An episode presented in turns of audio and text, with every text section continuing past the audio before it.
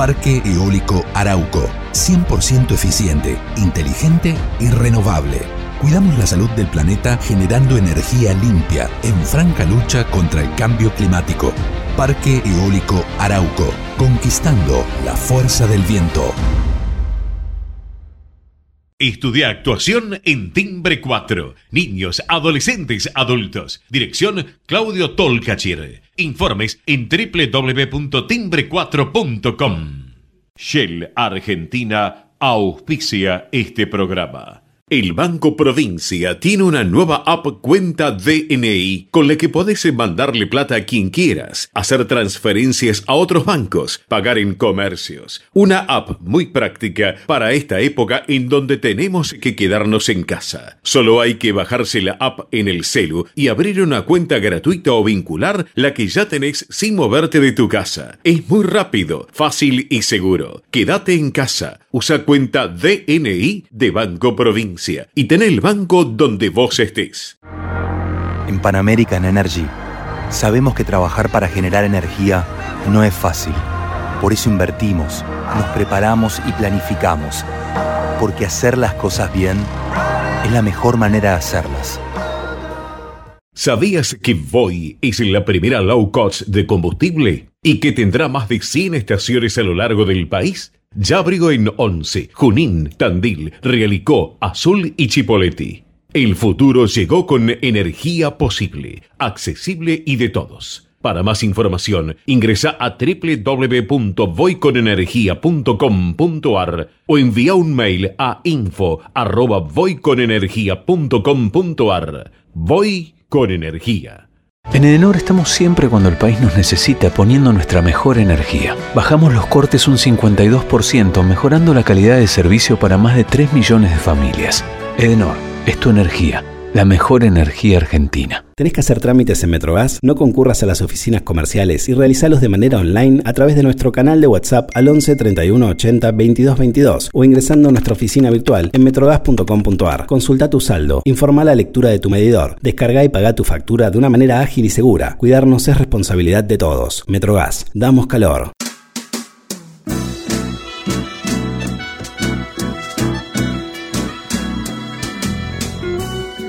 Entrevistas con los protagonistas de la política, la cultura, el espectáculo, la música y el deporte. Un diálogo abierto para pensar desde una óptica diferente. Voces y memoria, los martes de 20 a 21 con la conducción de Hernán Dobri. gritos Buenas noches, bienvenidos a una nueva emisión de Voces y Memorias. Hoy nos acompaña una psicóloga y escritora, madre de Andrea, asesinada en el atentado a la AMIA. El 18 de julio de 1994 su vida cambió para siempre cuando estalló la bomba en la sede de la Mutual Judía. Formó parte de Memoria Activa y de Familiares, fue oradora en varios actos de aniversario del atentado a la AMIA ha escrito libros como Más allá de la bomba, En cada primavera renace la alegría, Poemas del corazón al cielo, La gran mentira, Detrás del vidrio.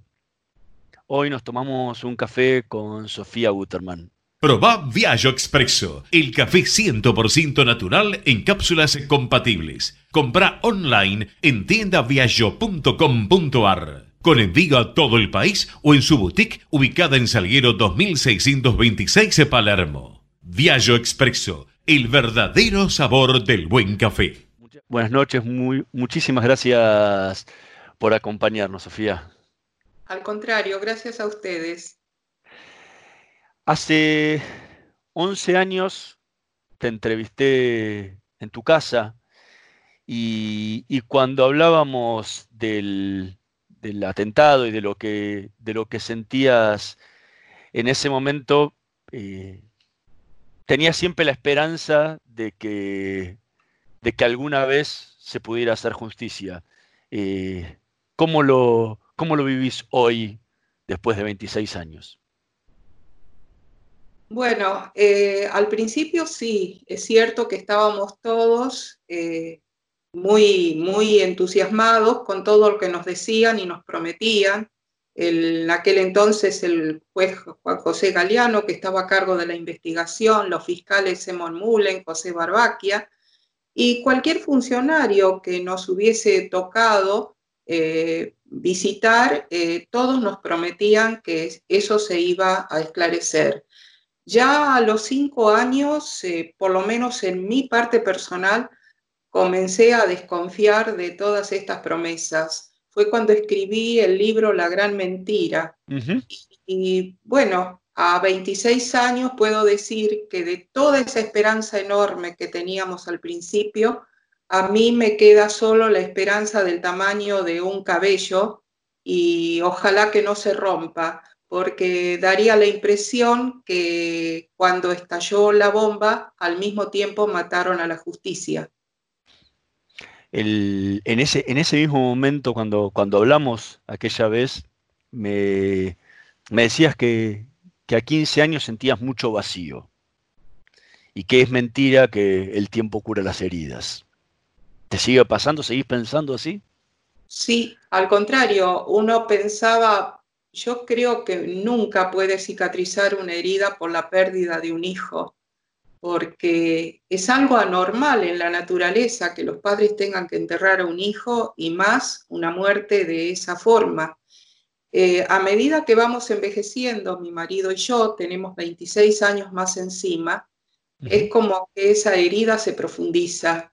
Eh, la extrañamos cada día de nuestras vidas, cada momento de nuestras vidas, y es algo que no cicatriza, pero uno tiene que aprender a convivir con esa herida, con esa mochila de pesar, de dolor y simular que uno hace una vida normal, porque nosotros tenemos amigos, eh, vamos a reuniones, eh, hacemos una vida aparentemente normal.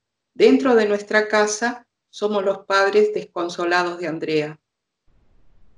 ¿Qué cambió en vos en estos 26 años entre la Sofía que buscaba los primeros siete días a, Andrea y, hoy 26 años después? Bueno, eh, el fallecido escritor Eliau Toker una vez dijo que Sofía, un 25 de octubre de 1965, parió a Andrea y el 18 de julio de 1994 Andrea parió a una nueva Sofía, porque cambié totalmente mi vida. Yo trabajaba mucho en lo que es lo mío, mi profesión.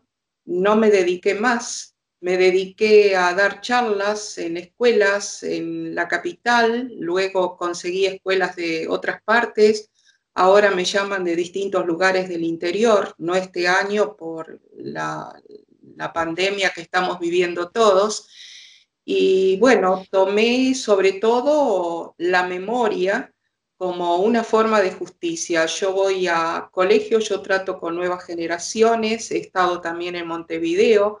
Tengo en este momento invitación de Australia y de Barcelona, pero es imposible viajar por todo lo que estamos padeciendo.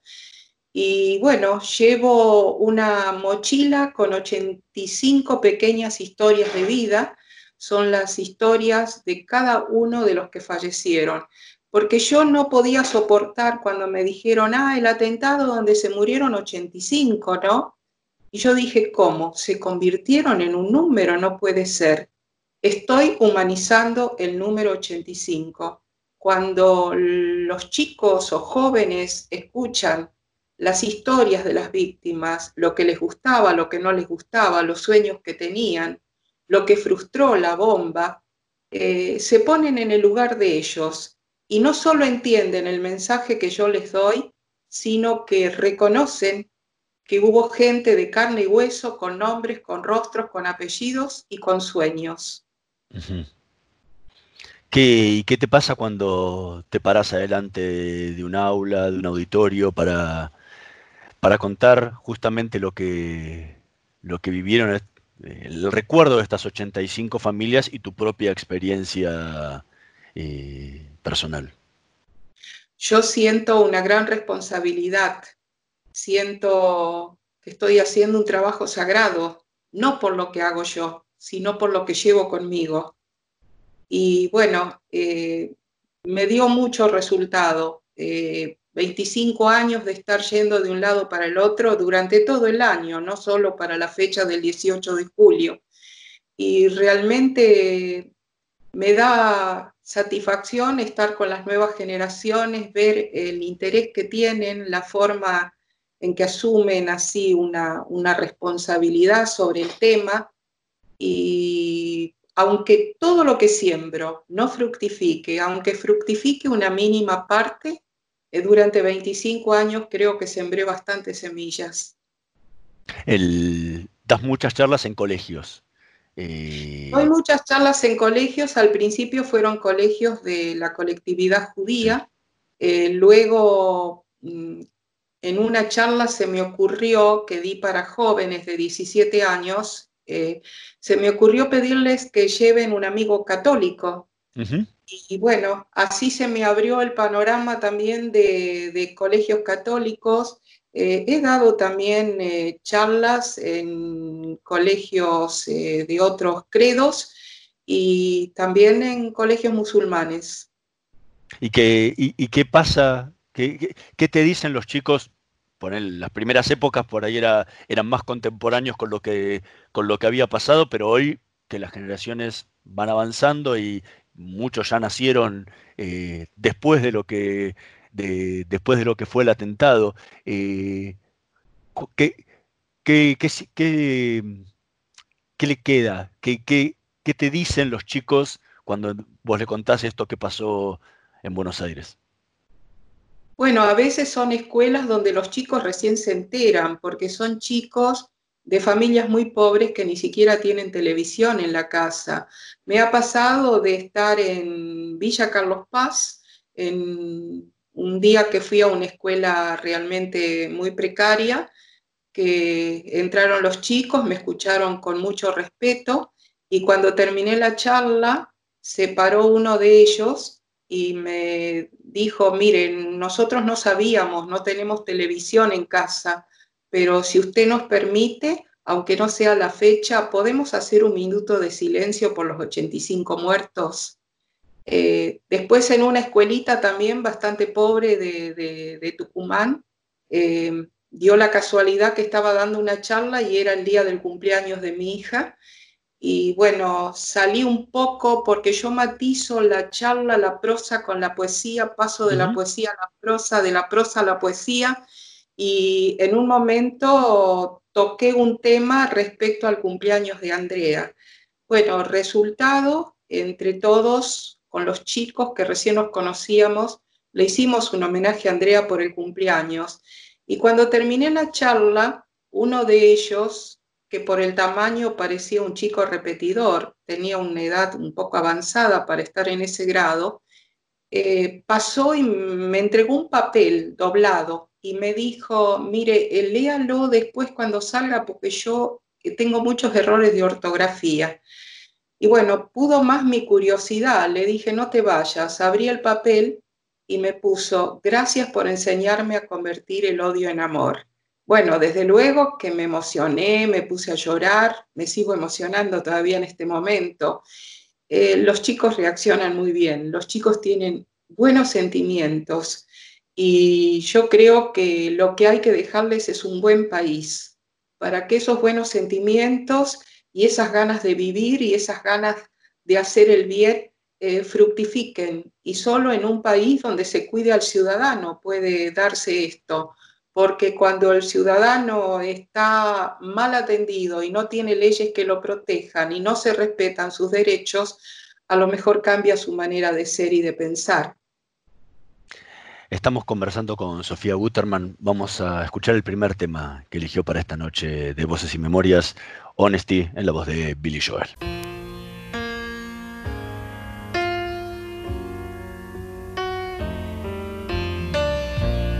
Search for tenderness, it isn't hard to find. You can have the love you need to live. But if you look for truthfulness, you might just as well be blind.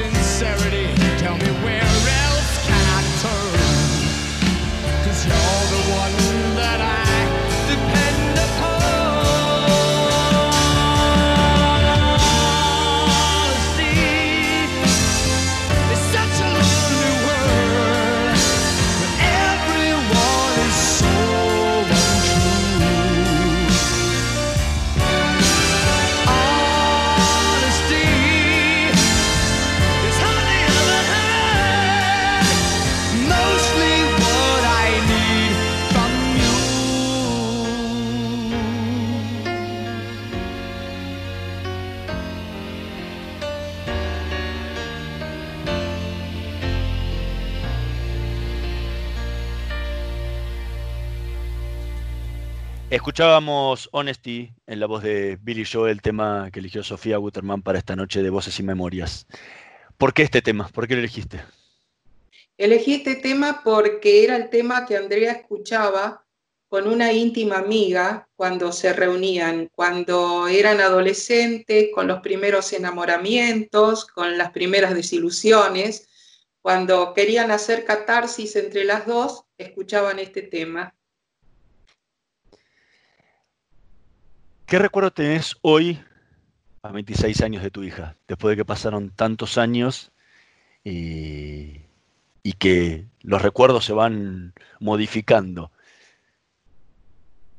Oh, por suerte los tengo claros. Yo siempre pido que no se me borre la memoria, por sobre todas las cosas, para que no se me borren los recuerdos y las imágenes.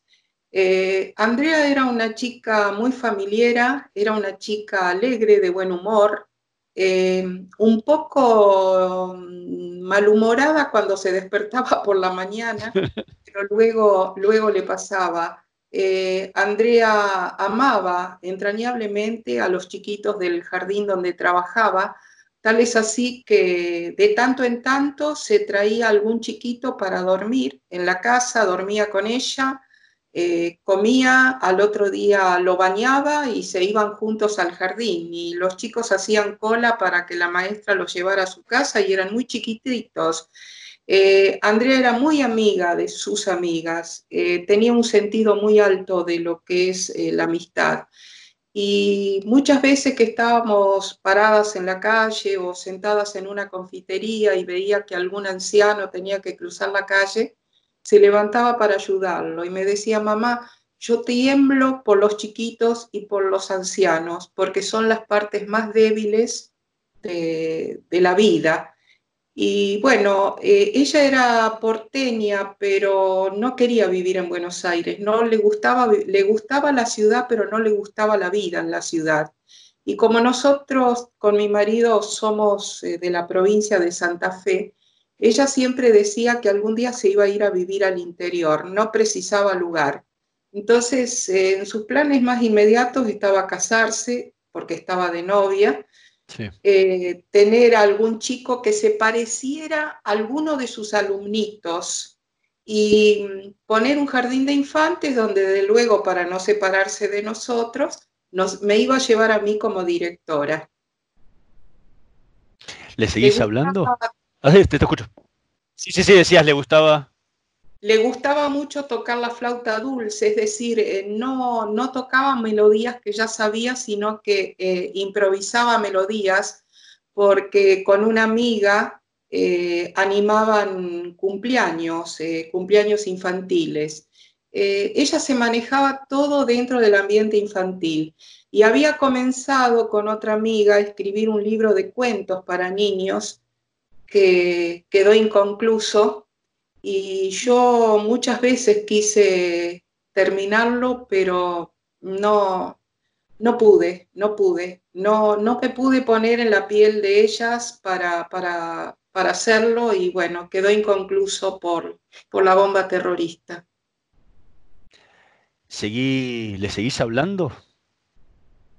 Andrea sí, yo le hablo. Eh, teníamos la, costumbre de, cuando teníamos que decirnos algo que era un poquito más, más álgido, este, hacer notitas por escrito, es decir, me las enseñó a hacer ella. Y bueno, al principio yo hacía notas, eso es lo que yo le mostré a otra psicóloga, ni bien pasó el atentado. Yo llevaba las notas que le escribía Andrea y la psicóloga lloraba porque no, no, podía contener el llanto. Y bueno, fue ahí cuando ella me sugirió que escribiera el primer libro, que volcara todo lo que yo le quería decir eh, en un libro. Y conservo todavía, el libro salió, se llama Más allá de la bomba. Pero por sobre todas las cosas, sí, le sigo hablando, ella es parte de, de mi vida. Yo recuerdo que estuve, me, dieron en la ciudad de Córdoba un aula eh, para toda la mañana en un colegio integral y cada hora venía otro grado. Yo estaba en el, mismo aula y eh, iban pasando distintos grados. Y al último vinieron chiquitos de primer grado y me quedé pasmada porque yo no hablo para criaturas muy chicas, por el hecho que no le puedo hablar de la muerte. Yo creo que a los chicos no hay que llenarles la cabeza con lo que puede ser eh, la violencia eh, y la agresividad del hombre. Y bueno, eh, me senté en el piso, hice una rueda con ellos, les conté en forma de cuento, en una forma muy, muy liviana, muy sutil, y Después cuando terminé, una chiquita se, acercó y me dice, ¿te puedo tocar la ropa? Le dije, sí. Y dice, ella te quiere hacer una pregunta por otra nena. Y se me acercó la nena y me dice, ¿vos encontraste la sonrisa de tu hija?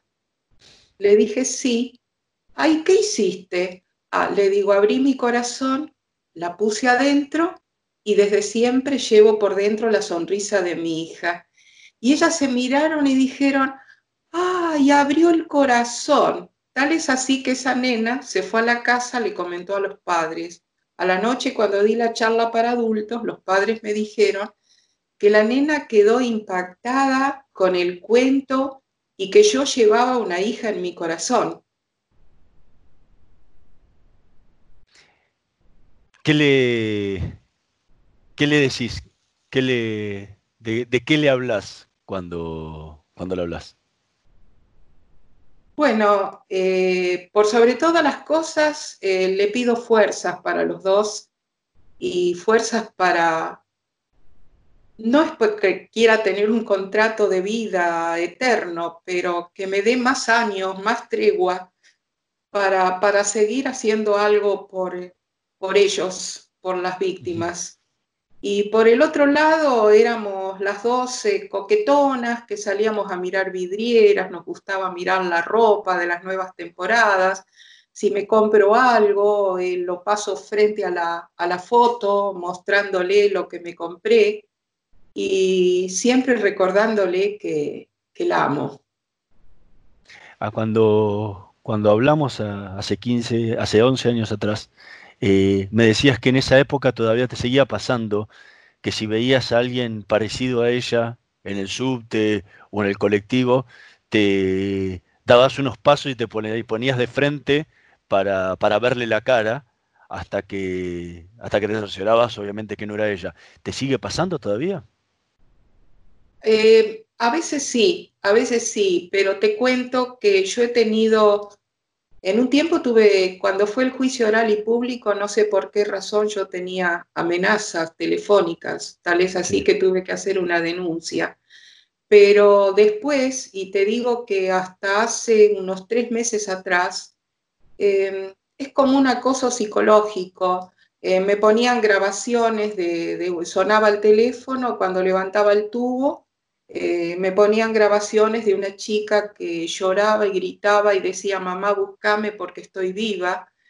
Y ahora la última llamada que tuve, una chica, yo alcé el tubo y me dijo, hola, mami.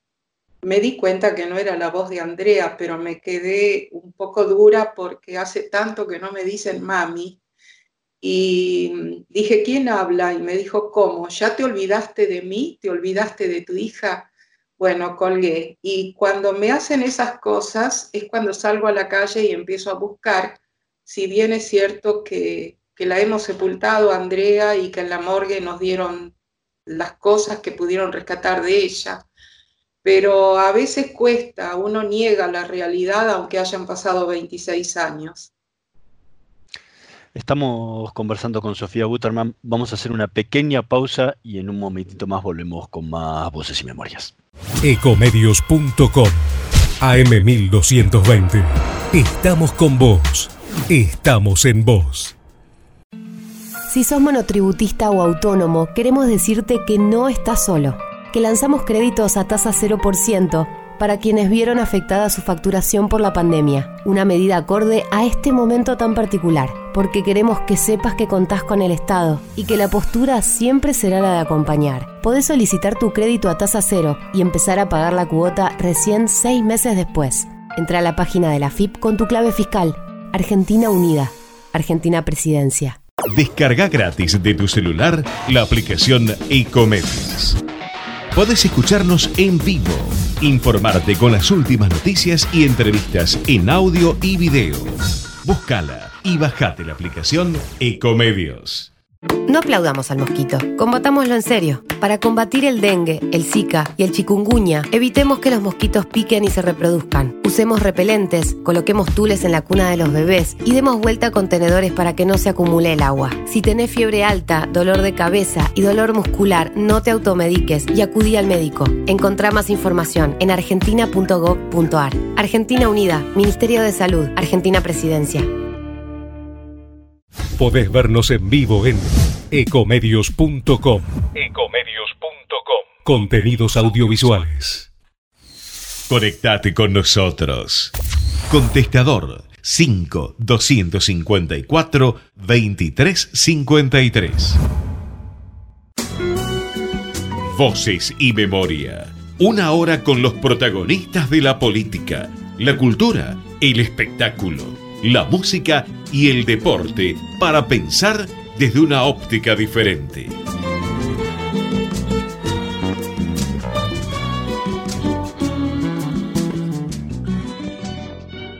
Seguimos en Voces y Memorias conversando con, Sofía Guterman.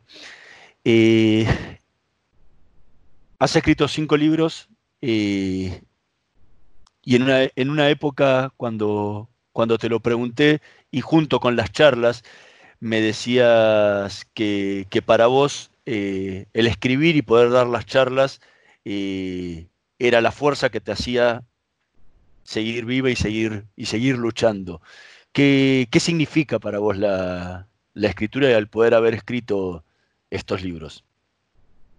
Bueno, yo escribí el primero Más allá de la bomba, después escribí muchísimos poemas y Solo elegí algunos para hacer el libro Poemas del Corazón al Cielo. Después encontré dibujos de Andrea revisando un placar y había uno grande que había hecho ella como maestra jardinera y decía en cada primavera renace la alegría de vivir. Y bueno, Esther Gurevich, la artista plástica que siempre me hizo las tapas, eh, nunca me cobró porque era una colaboración para la memoria. Eh, usé la tapa de ese libro con el título y publiqué algunos dibujos de Andrea donde yo lógicamente le puse argumento distinto por lo que había pasado.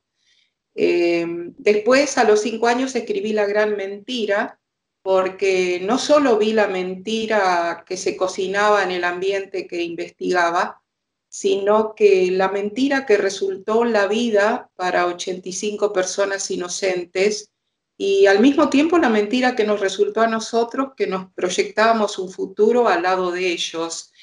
Eh, en mi libro de poemas eh, tuvo mucho éxito en el exterior. Si bien yo nunca he vendido un libro, no, yo, no los, yo no los vendo, yo siempre los regalé. Pero los psicólogos y psiquiatras que viajaban a congresos llevaban mis trabajos como un ejemplo de resiliencia.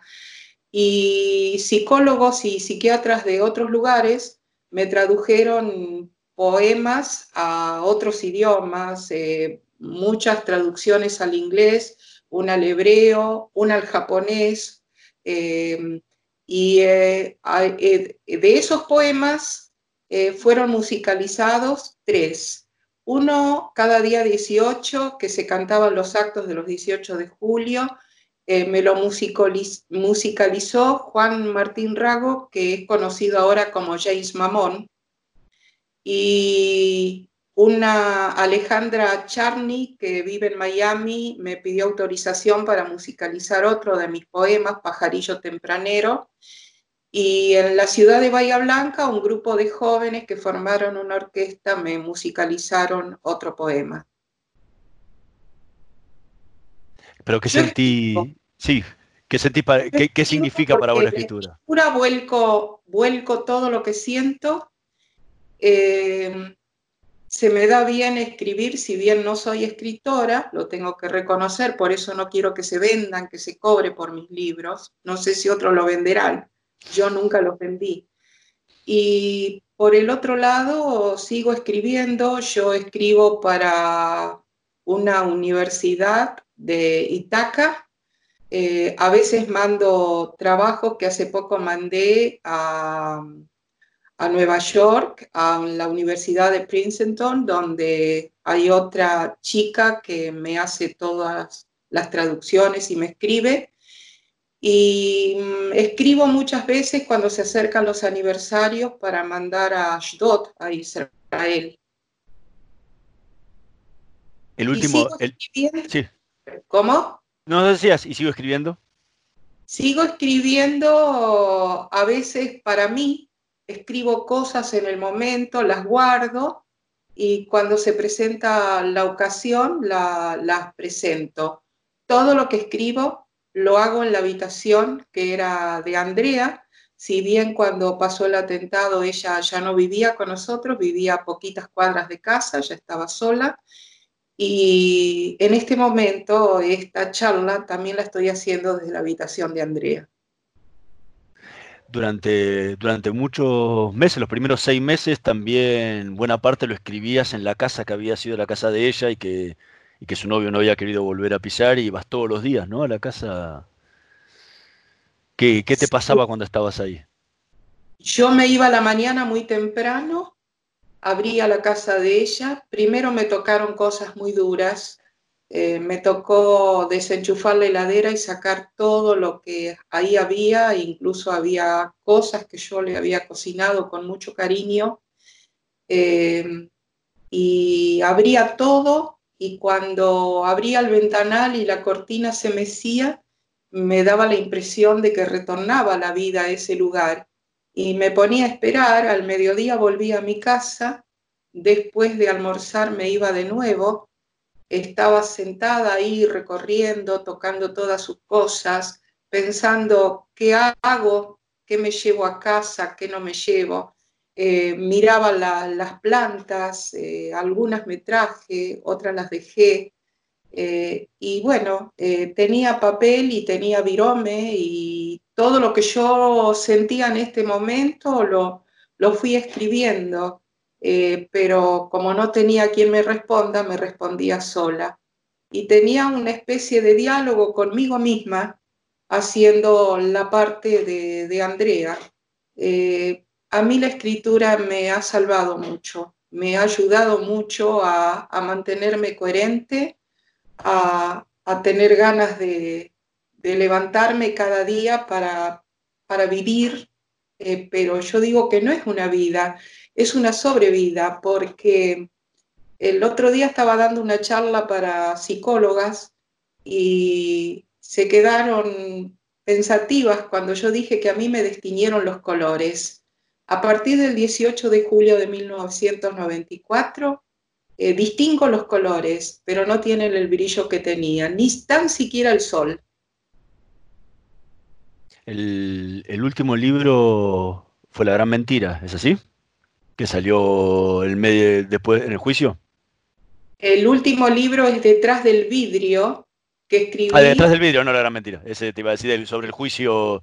Eh, Oral y público. Yo iba todos los días al juicio si bien dijeron que iba a durar poquitos meses y duró casi tres años, yo fui todos los días. Eh, al principio tuve que faltar algunas veces porque me habían puesto como testigo para testimoniar cuando les hice ver que yo no había estado en la calle Pasteur cuando voló la AMIA, entonces ya me permitieron, me, me sacaron ese compromiso y me permitieron estar todos los días en la sala. El problema era que como era la época en que me molestaban por teléfono casi todas las madrugadas, entonces me iba antes que terminara y cada vez volvía a mi casa con distintos medios por recomendación de, sobre todo del fiscal Alberto Nisman. El... ¿Por qué no volviste a publicar ningún otro libro después de, de ese tiempo? porque no hay novedades. Eh, explicarles a la gente lo que siento, se han producido tantas cosas en la Argentina que todos tienen sus problemas. Si en este momento yo publicara un libro para, para hablar de la pérdida, no sé si la gente tendría interés de leerlo, porque la gente encerrada, eh, con esa incertidumbre de qué va a pasar con, el COVID-19, eh, no quiere ver cosas alegres y la verdad no, no puedo inventar cosas que no sucedieron, no sucedió nada desde el juicio hasta ahora. Han pasado distintos gobiernos y todos los gobiernos prometen mucho durante la campaña, algunos ni siquiera lo nombran, pero otros prometen, pero no hay avances. Entonces no saco libros, Sí, uno de mis libros, En cada primavera renace la alegría de vivir. Eh, cuando fue un cumpleaños mío, me llamaron de la Universidad de Santa Bárbara en California y me dijeron de que tenían preparado un regalo para mí. Y no podía entender qué regalo tenían porque yo no los conocía y porque qué regalo me podían hacer a larga distancia habían traducido mi libro al inglés y e iban a hacer la ponencia ese día. Eh, cuando me mandaron la traducción en inglés y a mí se me acabaron los ejemplares y eh, hice una nueva edición, lo hice bilingüe, es decir, tiene una parte, está el libro en español y la otra parte en inglés. Es mi único libro bilingüe. Estamos conversando con Sofía Guterman. Vamos a escuchar el segundo tema que eligió para esta noche de Voces y Memorias, My Way, en la voz de Frank Sinatra.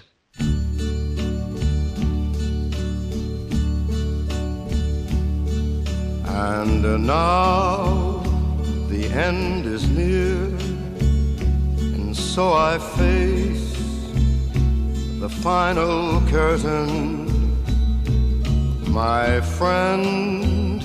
I'll say it clear, I'll state my case, of which I'm certain. I've lived a life that's full. I traveled each and every highway and more, much more than this. I did it my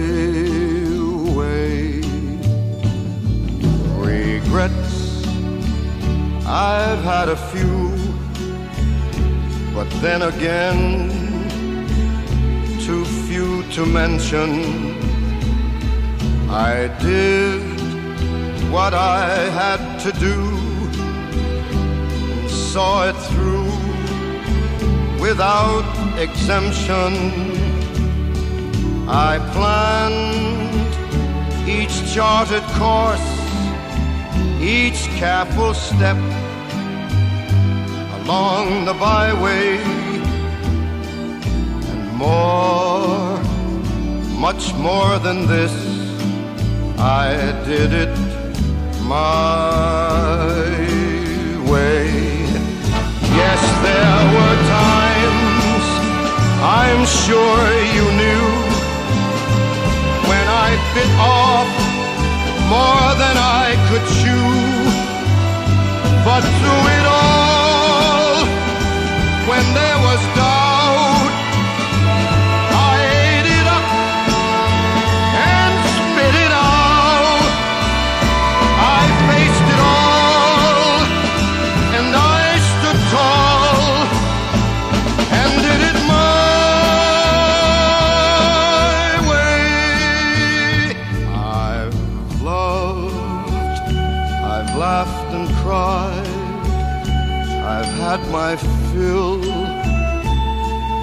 Share of losing, and now as tears subside, I find it all so amusing to think I did all that.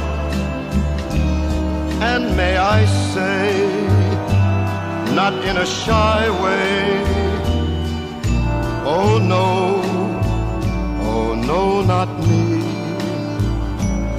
I did it my way. For what is a man?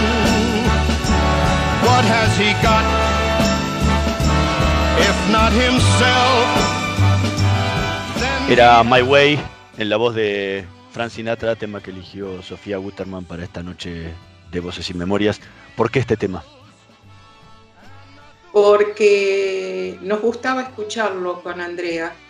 Eh, nos gustaban las canciones de Frank Sinatra, eh, nos gustaba este tema, nos gustaba la melodía, nos gustaba la letra. Y bueno, a ella le gustaban muchas cosas también, le gustaba escuchar jazz, le gustaba también la música folclórica, pero bueno, dados a elegir, también puse un poquitito de, de lo mío. Es como un homenaje que le quiero hacer recordando piezas que a ella le gustaban. Hace, hace ya varios años, lo, en- entrevistando a un sobreviviente de la Shoah, Salomon Feldberg, me, le pregunté si soñaba todavía con lo que le había ocurrido en ese momento. Y él me dice, la respuesta me, me quedó muy marcada porque me dijo, hay pastillas para dormir, pero no hay pastillas para no soñar. Así es. ¿Te, te pasa, vos seguís soñando hoy, 26 años después, con ese día, con Andrea? ¿Cómo, cómo te ocurre? Yo Andrea la sueño, no todas las noches, la sueño. Eh, no sueño eh, con el 18 de julio, pero cuando la sueño es como que siempre la veo como después de mucho tiempo. Eh, tal es así que a veces le digo, pero ¿y cómo te arreglaste con la ropa? Porque hace tanto tiempo que no te compro ropa nueva. O mm, eh, a veces la sueño y de repente se esfuma, desaparece. eh, es duro. eh, es duro el despertarse porque en el sueño la tengo entera, pero eh, la- esta persona que te dijo esto dijo una gran realidad, una gran verdad. Así es. en, hace la, la entrevista que te hice la última vez, eh, me habías dicho que vos seguías yendo a los cumpleaños, pero que no cantabas el feliz cumpleaños. ¿Te sigue pasando así? Sí, no, no, no me sale por más que quiera a la gente. Yo les deseo de corazón todo lo mejor y no falto a los cumpleaños. Y tampoco falto a los cumpleaños de los chicos de las amigas de Andrea. Eh, pero mm, me, me pasó que el último cumpleaños que le festejamos a Andrea, no sé por qué motivo, eh, fue un cumpleaños íntimo, familiar, pero fue distinto, fue con animación, después yo, yo llevé el órgano a su casa, tocaba piezas en el órgano, eh, fue un cumpleaños distinto. Y ella misma me dijo, viste, mami, qué, qué distinto que fue mi cumpleaños, ¿por qué será? Me preguntó. Y es como que lo mismo cuando cumplimos nosotros, mi marido o yo, nos damos un beso, no decimos feliz cumpleaños. Es eh, algo que desapareció de mi casa. Eh, nos alegra cumplir un año más, nos alegra estar vivos, pero al mismo tiempo uno siente como culpa de cumplir un año más y que ella se haya perdido tantos años de estar viva. Y es como, y es como también como culpa de sentir felicidad. No, no, no es culpa de sentir felicidad. Yo siento otro tipo de culpa. A veces se me borra y a veces reaparece, porque nosotros antes de vivir acá donde vivía, donde vivimos, hemos vivido 20 años en la esquina de Pasteur y Córdoba. Ah, nunca habíamos entrado a AMIA, pero recuerdo que Andrea cuando era muy pequeñita, que íbamos hacia la avenida Corrientes, tenía que ir por la vereda de Amia porque como el mármol era brilloso, a ella le gustaba pasar sus deditos por el, por el mármol. Y eh, cuando ella, ella era maestra jardinera en obras sanitarias de la Nación, en jornada completa, y cuando se privatizó y pasó a ser aguas argentinas, quedaron sin trabajo las docentes porque incorporaban a otras. Entonces ella buscaba un jardín de jornada completa eh, porque significaba más sueldo. Ya había encontrado trabajo, pero era un jardín de media jornada. Y me dijo, mami, eh, tengo en vista un jardín de OSECAC en Tucumán y Callao, que es jornada completa, me voy a ir a anotar. Y un día que estábamos caminando por el 11, eh, siempre volvíamos a las confiterías que conocíamos o, a, saludar a alguien a quien conocíamos. Le dije, ¿por qué te anotás de la bolsa de trabajo de AMIA? Me dijo, no sé, nunca fui. Bueno, le digo, yo te acompaño. El día anterior al atentado, cuando estaba acá con el novio que terminaba el Mundial de Fútbol, eh, me dijo, mami, eh, mañana posiblemente eh, vaya al jardín de Osecac y le dije, me dice, si vos me acompañás, voy a Amia. Le dije, no te puedo acompañar porque tenía trabajos que hacer me dice, ah, entonces no sé si voy a entrar, a lo mejor me voy a comprar regalos para mis amigas porque se acercaba el día del amigo. Y pasó que ahí ella me dijo, anoche volví a soñar lo mismo, porque Andrea hacía varios meses que soñaba que la querían matar. Y cada vez que ella me decía que soñaba que la querían matar, a, mí se me venía el mundo encima y yo le decía, pero ¿por qué? Deja de mirar películas de suspenso antes de dormirte. No, dice, es algo distinto porque no les veo la cara ni, ni sé lo que tienen en las manos. Ese día, cuando ella se fue y me dijo que volvió a soñar la noche anterior, eh, me quedé muy mal y no pude dormir en toda la noche. Me sentía descompuesta, eh, sentía como que me infartaba.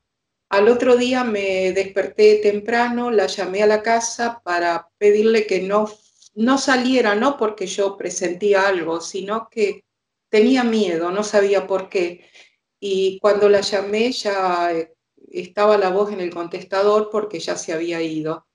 Y tal es así mi descompostura y mi preocupación que todos nuestros vecinos escucharon cómo vibraron los cristales de los ventanales y yo no escuché absolutamente nada.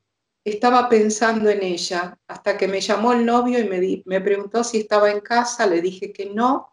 Por detrás me llamó mi marido y me dijo estoy llamando a los que eran nuestros vecinos en la calle Pasteur porque voló la AMIA.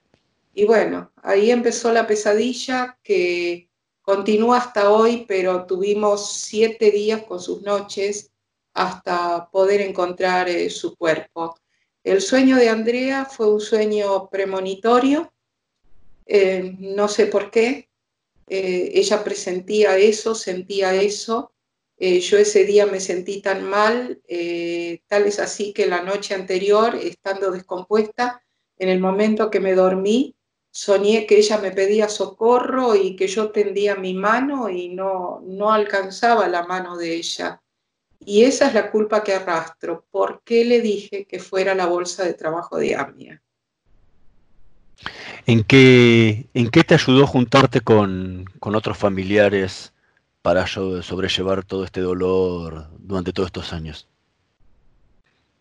Bueno, eh, al principio los familiares éramos muchos, eh, eh, eso, la primera reunión con familiares para mí fue desesperante porque empezaron a hablar de autopsias, cada uno hablaba de su muerto y yo decía, ¿qué hago yo acá? Y yo recién ahí me enteré que mi hija había tenido autopsia, no estaba negando todo.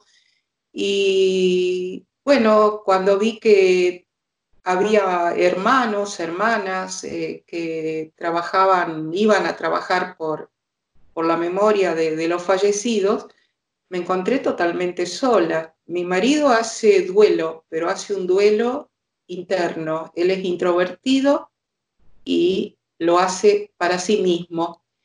Y bueno, fue cuando salí y dije, tengo que hacer algo porque me dijeron que si no, mi hija se moría del todo y encontré una escuela a mi paso y sin pensarlo, la verdad que no lo pensé.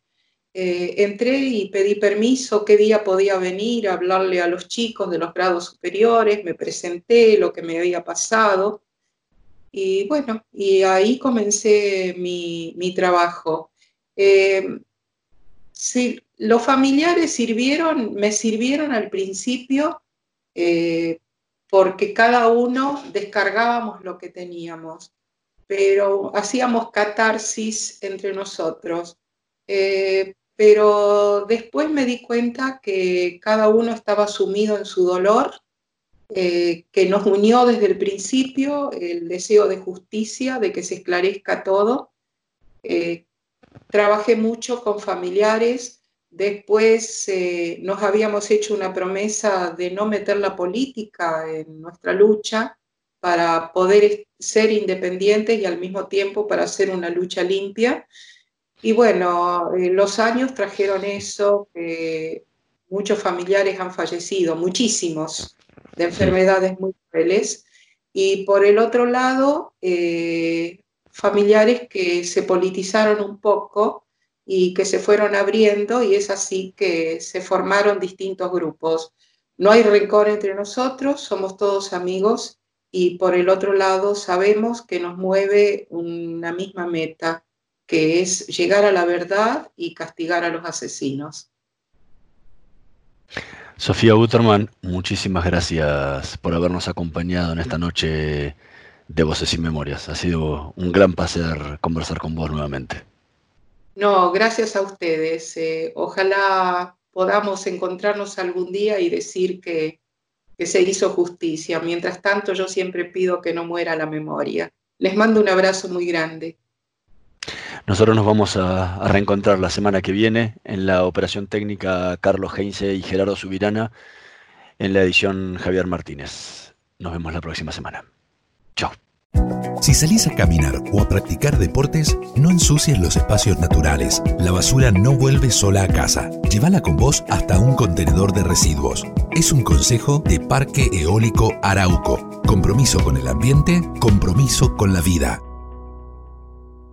Estudia actuación en Timbre 4. Niños, adolescentes, adultos. Dirección Claudio Tolcachir. Informes en www.timbre4.com.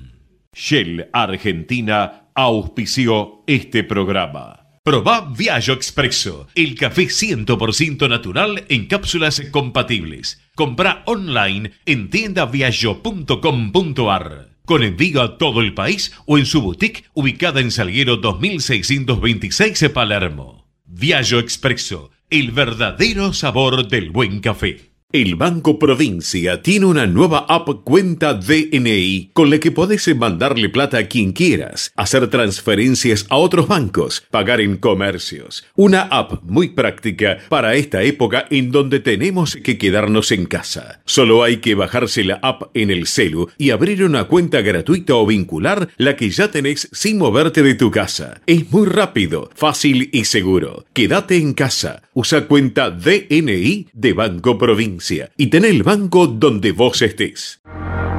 En Pan American Energy sabemos que trabajar para generar energía no es fácil. Por eso invertimos, nos preparamos y planificamos. Porque hacer las cosas bien es la mejor manera de hacerlas. ¿Sabías que Voy es la primera low cost de combustible y que tendrá más de 100 estaciones a lo largo del país? Ya abrió en Once, Junín, Tandil, Realicó, Azul y Chipoleti.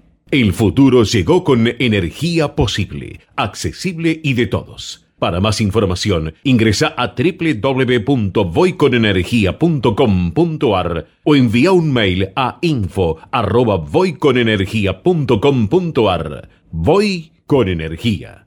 En Edenor estamos siempre cuando el país nos necesita poniendo nuestra mejor energía. Bajamos los cortes un 52%, mejorando la calidad de servicio para más de 3 millones de familias. Edenor, es tu energía la mejor energía argentina. ¿Tenés que hacer trámites en Metrogas? No concurras a las oficinas comerciales y realizalos de manera online a través de nuestro canal de WhatsApp al 11 31 80 22 22 o ingresando a nuestra oficina virtual en metrogas.com.ar. Consulta tu saldo, informa la lectura de tu medidor, descarga y paga tu factura de una manera ágil y segura. Cuidarnos es responsabilidad de todos. Metrogas, damos calor.